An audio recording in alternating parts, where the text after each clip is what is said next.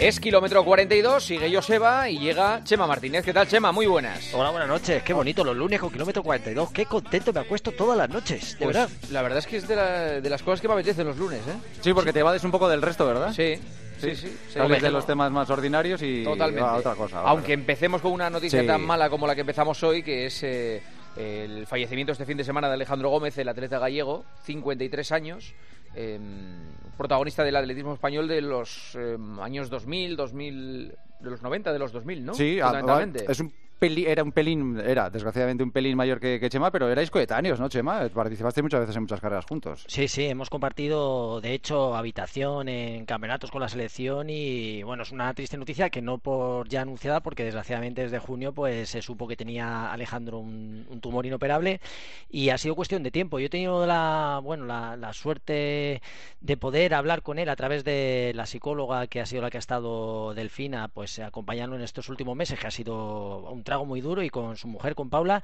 y ostras, estuve, le hice una pequeña entrevista y, y me sorprendió la entereza que tenía a estas alturas de su vida, ¿no? Con alguien que, que ha vivido el deporte como lo ha, vivido él, que en sus inicios eh, jugaba al fútbol eh, hasta que se decató por eso de empezar a correr porque destacaba y Bueno, y después de después del atletismo volvió al fútbol, porque fue preparador físico, creo que de un equipo allí en, en Mos, me parece. Cierto, cierto, y además era una de las cosas que, que le habían hecho feliz, ¿no? De volver a reencontrarse con el Bueno, fútbol. porque perdona, es que hay una, una cosa, se lo estaba contando antes Hemos a, hablado a- antes de a eso, sí. Joseba, hay un informe Robinson espectacular sobre Diego García, el maratoniano que... que- Sí, compañero además eh, muy amigo suyo también. Bueno, de- se murió en brazos de, de- de Alejandro. Alejandro, sí. Se murió en brazos de Alejandro antes de eh, la media maratón de Azcoitia.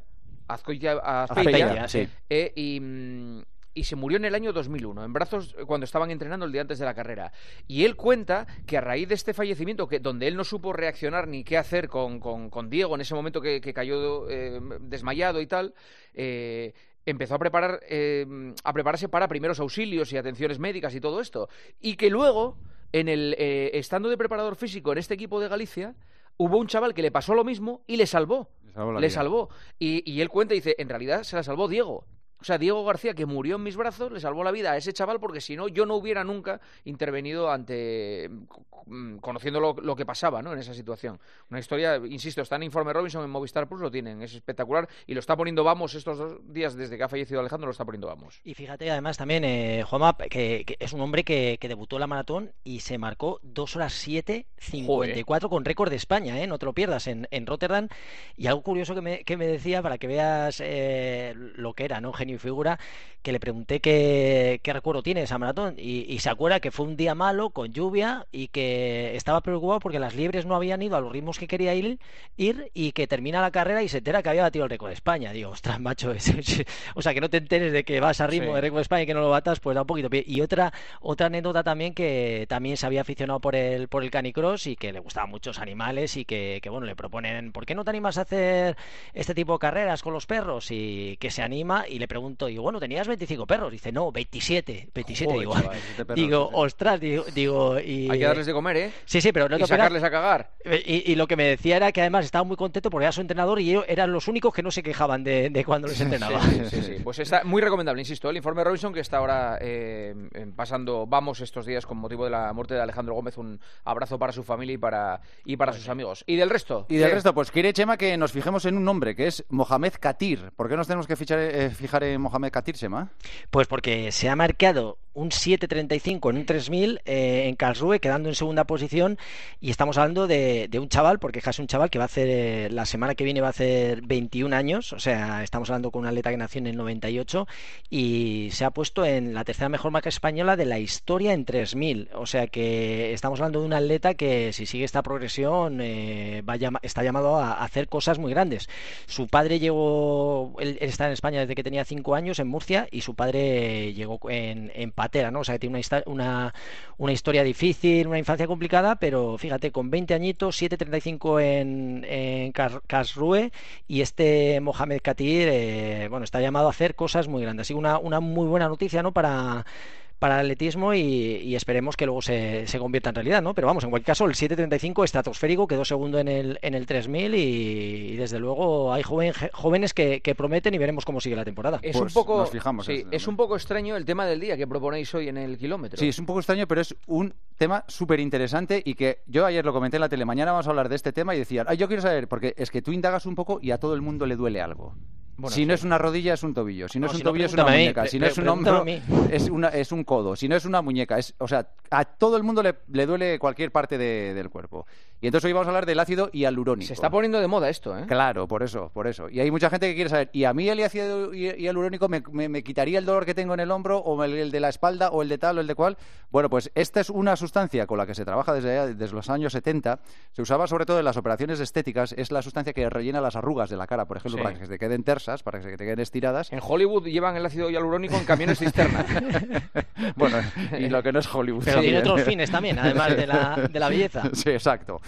Y últimamente se está empezando a utilizar en las articulaciones, sobre todo en la rodilla. Pero la rodilla es donde más se utiliza, lo que pasa es que ahora ya se ha extendido a otras partes del cuerpo. Así que vamos a preguntarle a nuestro doctor, al doctor David Capape, que es un especialista en esta materia, para que nos cuente qué es esto del ácido hialurónico y si nos lo tenemos que poner. Por cierto, yo me lo puse el viernes. ¿Y qué tal estás? Muy bien, fenomenal. Te veo sin arrugas. Sí, sí. doctor, doctor, muy buenas. Buenas, buenas noches, ¿qué tal estáis? Muy bien. ¿A Joseba que se lo pusiste en la, rodilla, en la rodilla o en la cara? Porque yo le veo más joven.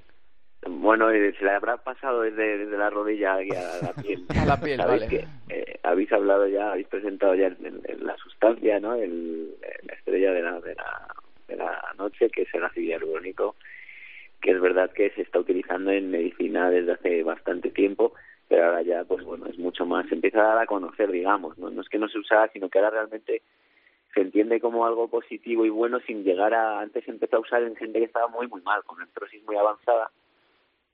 Y por eso hay gente a veces que piensa que algunos médicos compañeros míos que piensan que no funciona pero claro cuando está muy muy muy muy mal eh, ahí ya no puede hacer efecto no tiene que hacer eh, lo ideal es empezar con con casos de moderados no leves entonces vas frenando vas mejorando los síntomas a la vez que que frenas el avance del desgaste. Eh, varias cosas. Eh, primero, ¿duele ponérselo? No, nada. si, lo pone un, si lo pone un buen médico, no. a mí no me dolió. ¿eh? segundo, ¿qué es lo que hace exactamente para que, para que mejore la lesión que puedes tener? Bueno, hablamos de lesiones de, cartílago, ¿no? Hablamos de un problema de cartílago, de las condropatías y las artrosis, que como decíais, todo el mundo va a ir desarrollando en una o en otra localización del, del esqueleto o con los años y las articulaciones digamos que tienen eh, una cavidad es donde podemos introducirlo fácilmente. Rodilla es la más frecuente pero tobillo cadera hombro lo estamos poniendo incluso primera articulación del dedo gordo del pie que también es frecuente mm, primera de, la mano la metacarpofalángica pues todas esas eh, personas con, con dolores en, debido a un deterioro del cartílago que como decía cuando es leve o inicial o moderado es cuando más útil le va a ser empezar ya con estos tratamientos una sustancia que de hecho existe ya en las articulaciones, ¿no? En el líquido sinovial, y, pero que con, con la enfermedad o con el deterioro pierde, pierde cantidad o calidad de ese líquido y con el hialurónico pues estamos reponiendo algo bastante saludable, ¿no? Tienen también, eh, cuando cada vez que hablamos de infiltrar o de pinchar, la gente asume que es malo, ¿no? Que es algo que se pone para el dolor pero que luego le va a pasar factura o va a ser malo y eso es lo que pasa con los corticoides, ¿no? Pero el hialurónico sería que, que en principio cuando uno empieza debe hacerlo periódicamente cada año y, y así estar mejor ese año y frenar el avance ¿no? del, desgaste. Y no lleva, no lleva implicado el que eh, utilices el ácido hialurónico con que sigas potenciando a nivel muscular, ¿no? O sea, que van de la mano, o sea, que tienes que hacer las dos cosas, es complementario. Es complementario, el tratamiento de cualquier articulación, pero sobre todo las de carga, ¿no? La rodilla, el tobillo y la cadera, eh, estar delgado y fuerte, como digo yo, pues es, perfecto, ¿no? Es ideal. Y, mm. es, verdad que también cuando uno tiene una rodilla girada, habréis visto en varo, ¿no? Los cowboys son valgo en X, pues ahí puede, podemos tener menos resultados porque hay temas biomecánicos, ¿no? O cuando una persona está con operaciones, hay que revisar un poco por qué se lo ponen, ¿no? Y, no siempre es, mira, milagroso no es, eh, os lo digo, pero pero es una ayuda, pero ayuda, que, pero ayuda, que, vemos que es una ayuda buena, siendo algo bueno para la articulación, fácil de poner y bueno, el coste-beneficio yo creo que es muy aceptable. ¿Cuánto es el coste, por cierto? Pues preguntarle a, eh, pues cuesta entre, entre 200 y 300 euros cuesta la, inyección que te dura un año. ¿Te dura un año? Un año. Hay inyecciones desde, desde los más o menos 100 euros cuando pones inyecciones de 2 mililitros más o menos, por ejemplo en condropatías más leves o en articulaciones pequeñas, ¿no? Pero es verdad que las dosis grandes que se llaman one o únicas, eh, la tendencia, porque al principio se empezó poniendo varias y tenías que ir cuatro o cinco veces al, al médico a ponerte una inyección semanal y así se empezó, ¿no? Entonces ahora se ha mejorado y se consigue una dosis más fuerte, única y un solo pinchazo. Y no tiene ningún efecto secundario, ¿verdad, doctor? O sea, que no tiene ningún tipo de problema pues y es inocuo. Pues la verdad es que ningún. Eh, existe algunas reacciones adversas que decimos a cualquier pinchazo, ¿no? Que se inflame un poquito, que se irrite. Hay un riesgo teórico, el que más miedo a algunos médicos de infección, ¿no? De infección de la articulación, pero la verdad es que el, el porcentaje es, vamos, mínimo, mínimo. Yo voy a lo mío. ¿Para la tendinitis rotuliana vale? Mira, para tendinopatía rotuliana eh, y para tendones sí estamos utilizando a veces el hialurónico, pero lo utilizamos como alrededor del tendón, como para su fundita, digamos, para lubricar la funda y, y también nutre tendón, pero no es tan específico de, digamos, de una lesión de tendón que, por ejemplo, ahí yo recomendaría más los factores de crecimiento, el plasma con plaquetas y, por supuesto, ahí la rehabilitación es fundamental porque en realidad hay que el tendón es el tendón de un músculo y ahí ya sí que es eh, totalmente necesario hacer buena fisioterapia. Eso es lo que le iba a preguntar, doctor, porque eso me lo ha comentado mucha gente. ¿Qué diferencia existe entre eh, esa mecánica que se utiliza de extraerte sangre, enriquecerla y meterla? Eso lo que ayuda es a regenerar los tejidos y esto lo que hace es, pues un poco cubrir el, vacío que deja el desgaste del, de las articulaciones, ¿no? Eh, bueno, sí, tenéis eh, el concepto así más o menos de fácil de... De, pueblo, sí, el concepto de pueblo. sí. bueno, digamos, es que hemos, hemos hecho medicina en media hora nosotros. claro, bueno, Google habrá expertos de todo. Hoy en día que saben más que cualquiera de lo que sea si se pueden estudiar seriamente, pero pero el ácido hialurónico es bueno que, que, que, os comente aquí que, que tiene un efecto que también es biológico, o sea, al final el tejido del cartílago, el cartílago que es la capita que recubre las articulaciones que hace que una deslice sobre otra bien, eh, es un tejido vivo, o sea, la articulación está viva y el hialurónico tiene un efecto que estimula y, nutre a esas células para que estén mejor el del resto del tiempo. No es puramente una película física como, una, como un engranaje, no un aceite, un tres en uno. Pero es verdad que a veces lo explicamos así para que la gente lo entienda rápido. Por eso dura, de verdad, ¿sabes? Si, realmente fuera solo una película, mujer que pones eh, enseguida la, nos lo fundiríamos en, en, poco, en poquísimo tiempo, ¿no? Es más el efecto biológico también que tiene y el plasma rico en plaquetas, que es eh, la sangre que, que la extraemos y concentramos el plasma con plaquetas porque liberan factores de crecimiento, tiene un efecto similar en cuanto a temas de cartílago al, al del hialurónico, un poco superior en algunos estudios, pero a un coste mayor también, y con un inconveniente sacarte sangre. Sí, que siempre es eh, un fastidio andar viendo tantas agujas, eh, sacar, meter, sacar. Bueno, nada, es, sencillo, la verdad. Todos estos procesos que estamos, procedimientos que estamos hablando son, son sencillos. Sí. Bueno, de todas maneras tenemos a Joseba que nos irá contando Efectivamente, cómo, la evolución. Eh, si veo que Joseba empieza a cojear, directamente lo descarto. Vamos, o sea que... bueno, más de lo que cogeo ya, no, creo que cogeo. Mal, mal, porque cada caso es diferente. Ah, vale, vale, vale, vale, vale, perfecto. Un abrazo, doctor, gracias. Gracias a vosotros. Gracias, hasta pronto. Doctor David Capape, nuestro especialista, sobre todo en rodillas, ¿eh? sobre todo en rodillas, con consulta aquí en, en Madrid. Bueno, te dejamos el otro día en el aire una. Sí. Eh, vamos con las preguntas de los oyentes, pero una necesitaba un poquito más de reflexión y un poquito más de tiempo, así es que, es muy bonita. Es muy bonita la pregunta. ¿Qué te inspiró a ser atleta, Chema Martínez? Pues, y, pues y, el otro día, perdona, nos decías, pues mira, es que hubo un momento absolutamente clave. Sí, un momento claro que lo tengo marcado además en, en mi vida, ¿no? Como momento especial. Yo era pequeño, era un niño que pues jugaba al fútbol más o menos mal, tirando mal. He jugado cesto también, no demasiado bien, y corriendo pues tenía eh, destacaba, ¿no? Destacaba un poquillo. Y yo seguí jugando de toda mi época adolescente y realmente veía la televisión, veía a deportistas. Yo mi época era cuando veía muchas veces a Saita Agüita en la tele, en la 2, que le veíamos correr intentando batir un récord en, cualquier meeting, ¿no? De los muchos que había en España. Entonces yo tenía ese sueño, pero realmente tampoco era una inspiración que me, que me motivase a mí para el día a día.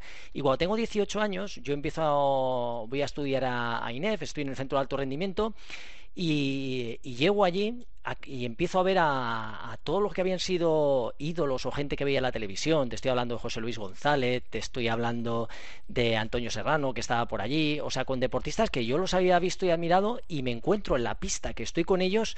Realmente en ese momento de, mi vida dije, ostras, esto es lo que yo quiero. Me encantaría poder eh, ser alguien como ellos y, me cambió, o sea, la, mente de, de alguna forma y pasé de ser alguien que miraba la televisión, que tenía pequeños sueños, a realmente eh, querer eh, que mi vida girase en torno al atletismo, ¿no? a esa profesión y, realmente fue el poder estar en contacto en el centro de alto rendimiento con deportistas que yo admiraba, que veía en la televisión, que había visto de pequeño y el poder estar allí con ellos, eso generó en mí un sentimiento de, no sé, de admiración o de, de estaba totalmente maravillado y, yo quería. Imagínate un, un niño que, que le gusta el fútbol y tiene la posibilidad de entrenar al lado de Messi o de Cristiano o de cualquier ídolo, ¿no? Pues para mí ese momento de empezar a estudiar la, carrera, que cuando empecé a estudiar Inés, que tuve la suerte de poder estar, entrar en la pista, que si no, de, otra manera yo no podría haber accedido ahí, ¿no? Y el, tener contacto con ellos, como te digo, con deportistas que, que, veías en la tele, que iban a ir a, pues por ahí se pasaba el Antón, Martín Fitz, gente que para mí era, pues eh, Fermín Cacho, o sea, que eran ídolos y, fíjate, te estoy hablando del año 90, 1990, cuando yo era un jovencillo y, todos estos deportistas estaban muy consagrados y, realmente estar ahí en, en, en, ese, en, esa zona común, ¿no? en esa pista, a mí me abrió los ojos, se me empezaron a iluminar y desde entonces no se ha apagado el, brillo nunca. Mm. Oye, eh, voy a quitar otra pregunta porque se me acaba de ocurrir a mí otra. Eh, ¿Qué te hizo más ilusión? ¿El oro del 10.000 en Alemania, el que le virlasteis a, Dieter Baumann, o en la plata en eh, los europeos Maratón de Barcelona? Pues eh, eso es como Joseba, ¿quién quieres más? ¿A papá o a mamá? Eh, para mí lo de Múnich fue increíble. Fue increíble porque durante 25 vueltas en el 10.000 que todo fuera, lo tuviera controlado, que llegas en el mejor estado de forma, que llegas en madurez como, como deportista, que no falla absolutamente nada, consigues el triunfo y fue mi primer gran triunfo internacional, para mí ha sido una de las mayores eh, satisfacciones a nivel deportivo. Lógicamente Barcelona, 10 años después, eh, supuso estar otra vez ahí en el, más alto nivel, también fue muy bonita, ¿no? Pero si tuviera que decantarme de una, lo de Múnich, lo que viví allí fue algo inolvidable. Esa carrera es increíble, bajo la lluvia, con, Eso con el con el alemán, con el héroe local allí. es que tenía todo, tenía todo. O sea que fue ¿Está un momento... en YouTube? ¿Me la puedo poner esta vez? Sí, ¿no? Se la voy a poner otra vez. Son 29 minutos impresionantes, impresionantes. La verdad es que sí. Pues mola. Eh, solo voy a decir una pregunta de un oyente. Es que se la voy a responder yo. ¿Es bueno descansar un día a la semana después de hacer ejercicio físico?